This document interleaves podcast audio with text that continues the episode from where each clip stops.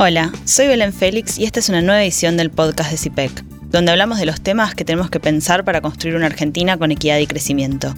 Hoy, algunos datos sobre lo que dejaron las PASO en septiembre y qué significa esto para las elecciones generales del domingo que viene.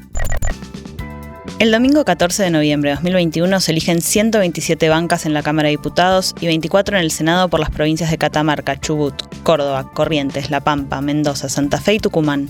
Las listas que vamos a ver en el cuarto oscuro son el resultado de las elecciones primarias de septiembre. ¿Cómo funcionaron y qué nos dejaron de cara a las elecciones generales? Las PASO cumplen tres funciones. Seleccionan candidatos, filtran partidos y sueltan coaliciones. Seleccionan candidatos es la función obvia. Filtrar partidos no es tan evidente, pero antes de las PASO había 15 candidatos presidenciales y después 6.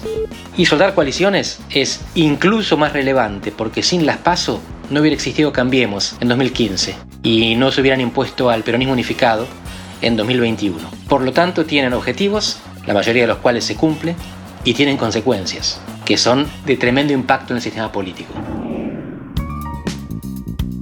Andrés Malamud es parte de la Red Federal de Investigadores Electorales de CIPEC. Una de las grandes virtudes de las PASO, como él señala, es reducir la cantidad de partidos y alianzas que compiten en la elección general. Por un lado, las PASO alientan a que se formen alianzas electorales. Es el modo a través del cual candidatos y candidatas pueden transformarse en una opción competitiva y superar el umbral del 1,5% que les permite participar de la elección general. Además, reducen el número total de frentes que pasan esa instancia. Entre 1983 y 2009, previo a la implementación de las PASO, el promedio de listas de diputados y diputadas que participaron en las elecciones fue de 246. Hoy es de 132. Por un lado, las pasos facilitan la conformación de coaliciones al proveer de mecanismos de selección de líderes que son más transparentes que las primarias cerradas a los afiliados que teníamos antes.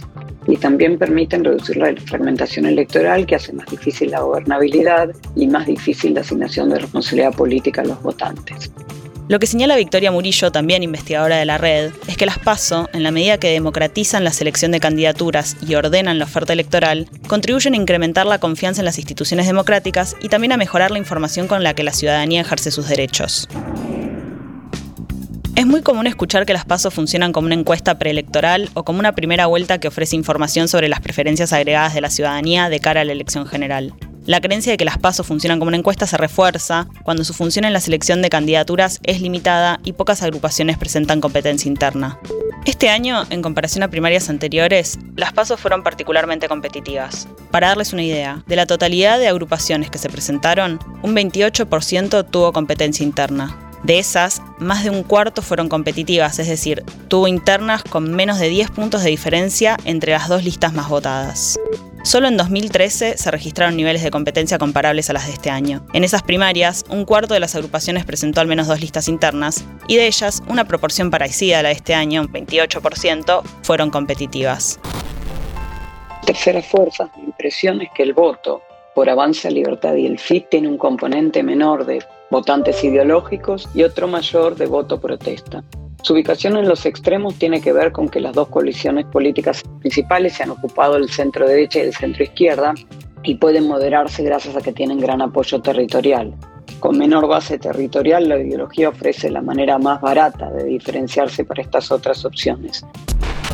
Este año las PASO además se destacaron por el rendimiento de las terceras fuerzas. Cuando hay varios cargos para repartir, como en el caso de las elecciones legislativas, las terceras fuerzas incrementan sus probabilidades de lograr una banca. Aún así, en algunos casos, como Avanza Libertad en la Ciudad de Buenos Aires, los resultados que se lograron generaron bastante sorpresa. Sin embargo, el grueso de sus votantes me parece muestra más bien el enojo de mucha gente con las dos principales coaliciones que fueron ya responsables del gobierno en la Argentina. Y ese enojo se expresa a través de opciones antisistema, por derecha y por izquierda, en particular por los jóvenes que se encuentran más desanimados con la política.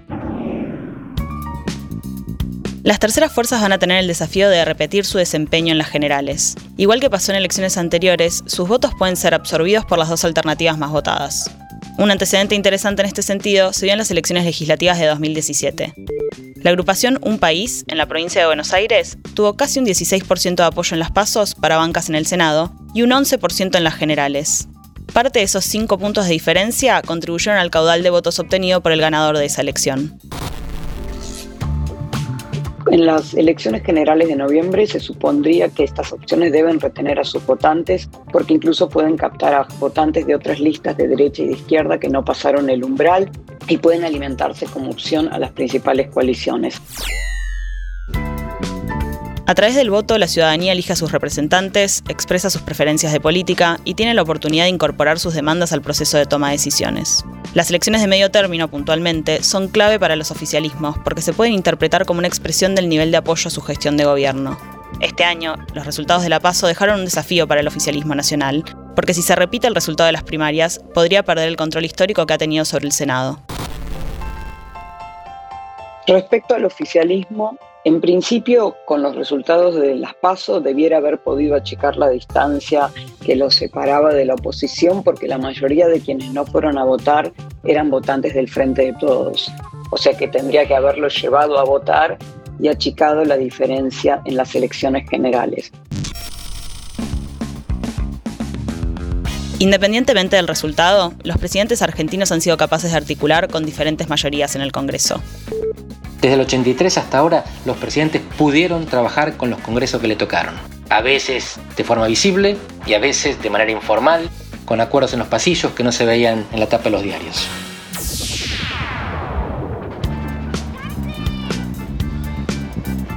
En definitiva, las pasos de este año fueron notables por varios motivos tuvieron la mayor cantidad de listas encabezadas por mujeres de la historia, que como les contamos en el episodio anterior, es la clave para lograr la paridad efectiva, y también fueron las más competitivas.